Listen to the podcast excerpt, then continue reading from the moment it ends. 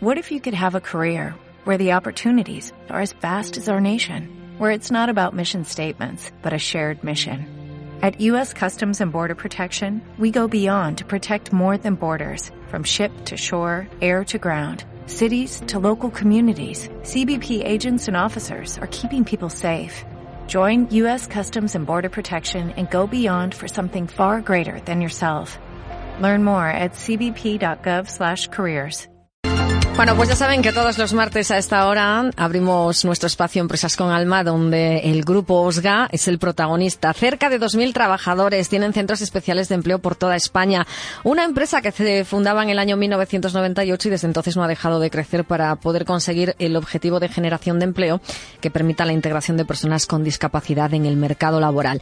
Verán, son expertos en la externalización de servicios y desarrollan todo tipo de actividades, ya que se dedican a asumir las partes del día a día que sus clientes pues no tienen por qué realizar directamente o no están directamente relacionadas con su actividad principal, con lo cual pues en este sentido van a ahorrar dinero o mejor dicho, van a ahorrar tiempo, tiempo que al final se convierte en dinero. Voy a saludar a esta hora de la tarde a Antonio Giner, que es el responsable de comunicación y marketing de OSGA. Antonio, hola, muy buenas tardes. ¿Qué tal? Hola Marta, buenas tardes. Bueno, pues hoy vamos a hablar de, de formación, ¿no? Eh, formación empresarial en el sector servicios. Lo, lo, primero que quería preguntarte es eh, qué papel juega en el grupo OSGA la formación, porque yo creo que es una parte fundamental de las, de las empresas a día de hoy. Evidentemente, evidentemente, eh, has, hecho una reflexión que me parece interesantísima. Es una parte fundamental de las empresas, es, cierto, de todas las empresas. Eh, hoy en el, en el panorama en el panorama empresarial y estaba escuchando atentamente la, la información anterior en la que estabais hablando de bueno pues de empresas del IBEX, de cómo cotizan y demás. Seguro que en todas estas empresas la formación es uno de los eh, aspectos fundamentales en los que más se invierte y es que eh, una compañía que no se dé cuenta que necesita dedicar una parte importante de sus recursos a mejorar eh, el capital humano, es decir, a mejorar la eficiencia y a capacitar su, su capital humano, desde luego, eh, desde nuestro punto de vista, al menos creo que, que, va a tener complicada la, persistencia. Y como tal, evidentemente, el grupo órgano es una excepción. Tenemos nuestras particularidades y hace que, evidentemente, si bien en cualquier compañía, en cualquier empresa, la formación es tremendamente importante y por los motivos que estábamos explicando, se sitúa un poco en, en el epicentro de, de, las acciones capitales en, en, una, en una empresa, en, una, en un grupo como el nuestro, donde eh, nosotros sabemos primero lo que queremos hacer, pero no sabemos exactamente cómo vamos a hacerlo. Es decir, nosotros sabemos que queremos generar puestos de trabajo, que los generamos, que, que esos puestos de trabajo queremos que estén ocupados con, por personas con discapacidad si nosotros eh, con este panorama no ponemos la formación como como casi, casi, casi lo, lo, primero por lo que tenemos que empezar, desde luego estaríamos en un camino tremendamente equivocado. Digamos que vosotros tenéis dos, dos particularidades con respecto a otras empresas. Por un lado, eh, vuestro personal está formado por personas con discapacidad y luego estáis en el sector servicios. Ofrecéis un montón de servicios, claro. Eh, con lo, a mí se me ocurre pensar tantos servicios, tantos planes de formación o tantos tipos de formación diferentes. Eh, a ver, esto sería, eh, esto es, eh, evidentemente sí, ante la pregunta, evidentemente sí, claro, ante, pero ya no solo ante servicios genéricos, eh, muchas veces que las particularidades propias de cada cliente nos, nos llevan a tener que, que, aprender cómo se hacen determinadas cosas en determinadas casas.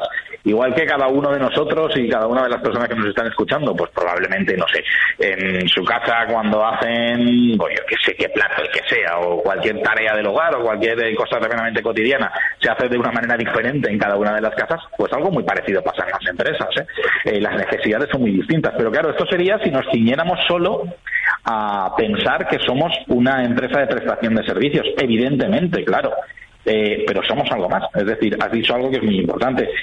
Eh, dos, dos, particularidades. Una, prestamos servicios, eh, una, una, amplitud muy grande de servicios, y otra, trabajamos con personas con discapacidad. Y aquí entra eh, nuestra otra parte de la formación, porque al final la primera parte de la formación, lo que decíamos antes, Marta, es casi eh, una obligación para cualquier empresa a día de hoy.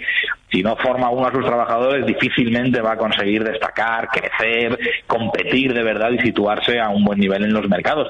Pero claro, cuando hablamos de, de personas con discapacidad, hablamos de una formación, por supuesto, de capacitación profesional, Es decir, pues, por resumir, oiga, yo a usted le enseño cómo tiene que desempeñar la tarea para, que para la que nos han contratado. Perfecto pero claro también tenemos eh, vamos un poquito un poquito más allá por eso eh, desde la unidad de ajuste del, del, grupo OSGA nosotros tenemos planteados eh, un amplio no yo diría que amplísimo catálogo de cursos donde Mm, y estoy seguro que te va a sorprender, pues mm, tenemos y hemos ya realizado y puesto en marcha cursos como por ejemplo eh, uno dedicado al autoconcepto, a la autoestima y a la asertividad. Mm, con esto que queremos mejorar la confianza de, nuestros trabajadores en sí mismos, no en nosotros ni en ningún otro, sino en sí mismos. Cosas como por ejemplo eh, cursos de comunicación eficiente que a mí personalmente pues me han me han apasionado, me ha gustado mucho formar parte de ellos. Eh, eh, ¿Qué pretendemos con este tipo de curso? Por ejemplo, pues que eh, sobre todo que aprendamos a gestionar las emociones y que con esto podamos mejorar la comunicación. Es te sorprendería y sorprendería seguramente a todo el que nos oye conocer la cantidad de problemas del día a día que somos capaces de solucionar si mejoramos un poquito la manera en la que nos comunicamos y mejorando un poquito, de verdad que el resultado eh, ha sido exponencial. Eh, hablamos de cursos, por ejemplo, gestión de conflictos personales, eh, uso básico de nuevas tecnologías, por supuesto, finanzas personales y economía doméstica, inteligencia emocional, interesantísimo. Y además a la gente que lo ha hecho, nuestra gente que lo ha hecho ha disfrutado muchísimo. hablamos cursos por el papel de la familia, también de taller de suelo pélvico, por ejemplo, alimentación saludable para el día a día, trabajo de equipo desde la inclusión, incluso educación sexual, es decir, Claro, nosotros, hablando de memoria, son unos pocos de los, eh, de los cursos que tenemos y vamos constantemente añadiendo por esa segunda parte, ya no solo por la parte de empresa de prestación de servicios, sino por centro especialmente, trabajar con personas con discapacidad. Claro, Antonio, oye, ¿cuáles son las principales características que marcan un plan formativo cuando hablamos de personas con discapacidad? Pues que tenemos que tener dos caras. Para mí la principal característica es que tenemos que ponernos dos mochilas, ponernos dos gorras o defender dos intereses, como queramos explicarlo. Por un lado, tenemos, y es eh, eh, lo que estaba explicando anteriormente, tenemos la, la obligación, es decir, esto eh, es impepinable, tenemos que ser capaces de prestar el servicio para que se nos ha contratado.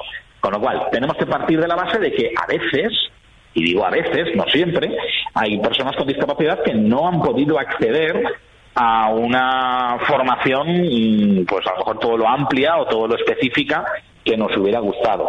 Esto por un lado. Y nos tenemos que ser conscientes de ello y tenemos que estar preparados para afrontarlo. Esto en cuanto a la capacitación profesional. Y por otro lado, también nosotros eh, perseguimos el, objetivo del, ya no solo de la integración laboral, sino del desarrollo personal.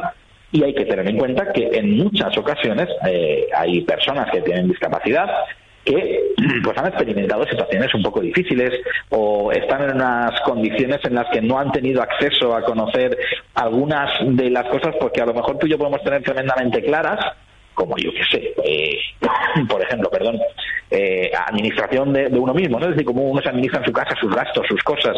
Pues oye, si todos tuviéramos tan claro que lo primero que hay que hacer es ver qué gastos tengo que asumir y luego cómo los pago, yo no sé qué, pues a lo mejor no habría problemas. Pues hay un montón de, de circunstancias que debemos plantearnos antes de empezar a diseñar un plan formativo. Es decir, por un lado, parte técnica, por así decirlo, de capacitación profesional, y por otro lado todo lo que está encaminado al, desarrollo integral de la persona. Y para eso necesitamos conocer y por eso hacemos evaluaciones iniciales en las que diagnosticamos. Diagnosticar es una palabra que a mí me gusta muy poco cuando estamos hablando de personas, porque eh, parece que estemos estigmatizando algo. No, contextualizamos, definimos cuál es el punto de partida a todos los niveles. Insisto, dejo de lado el plan formativo específico de capacitación profesional, ¿eh? sino en el resto, en el de desarrollo personal, vemos dónde necesitamos actuar para a partir de ahí poder establecer el mejor plan posible adecuado a cada persona, individualizado. Eh, ¿Tú crees que falta formación para el personal que trabaja en el sector servicios? En términos generales te diría seguro que sí, seguro que sí, que falta formación, pero mm, también te diría eh, que eh, entiendo que es algo más que, y que cada vez más lo estamos viendo, que, depende del, propio sector. Es decir, cada vez somos eh, más las empresas que nos damos cuenta que en el sector servicios el, principal capital, yo te diría que el, casi el único recurso con el que contamos eh, es el capital humano, son las personas. Y necesitamos unas personas eh, altamente preparadas, altamente cualificadas. Eh, es como, a lo mejor es un ejemplo muy tonto, pero es como si alguien trabaja con con herramientas, tiene un tractor, por ejemplo, y, no le cambia el aceite o no actualiza, no sé, le, cambia los neumáticos. No, pues claro, necesitamos las personas que es eh, la principal herramienta, nuestro principal valor. No fabricamos nada, desde el sector servicios no fabricamos nada, prestamos servicios, lo hacemos con personas.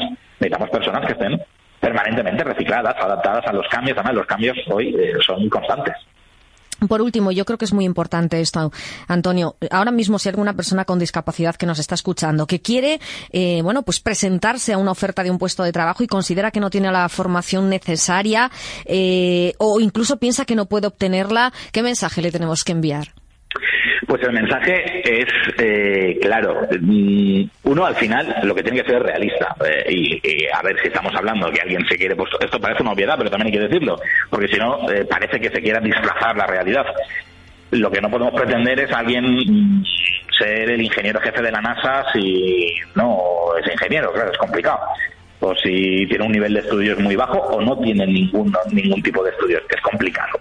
Pero a partir de ahí, eh, salvando las cosas que son muy obvias, salvando los, los obstáculos que son tremendamente obvios y que no tiene absolutamente nada que ver con la condición de discapacitado, sino con la formación que uno tiene, no hay que tener miedo a nada y hay que ser conscientes de que en, grupos, en empresas como la nuestra, como en el grupo OSGA, eh, ofrecemos formación constante, permanente. Si hay alguna cosa, y de hecho lo, hacemos a diario, eh, estamos en permanente contacto con, nuestra, con nuestro equipo, con nuestras personas, para decir, oye, necesitas, quieres aprender algo más, hay algo más. Eh, hemos puesto en marcha cursos a demanda. La gente, oye, mira, a mí noto que me flojeo en esto. Es decir, la formación está. Las empresas estamos por la labor, por lo menos desde el grupo OSGA lo estamos, llevamos 20 años estándolo y no tenemos ningún tipo de intención de dejar de estar por la labor, de formar, de ayudar a que la gente adquiera las capacidades a todos los niveles, no solo, insisto, desde un punto de vista técnico, capacitación profesional, sino a todos los niveles, que acudan a, centros como el nuestro, a los centros especiales de empleo, y que se dejen aconsejar, que se dejen guiar, que se dejen llevar y que no pierdan nunca la confianza en uno mismo. Pues Antonio Ginertello, director de Marketing y Comunicación del Grupo Osga, como siempre ha sido un placer. Muchísimas gracias. Volvemos a escucharnos el próximo martes. Que tengas buena semana. Igualmente, muchas gracias. Un saludo. Adiós. Adiós.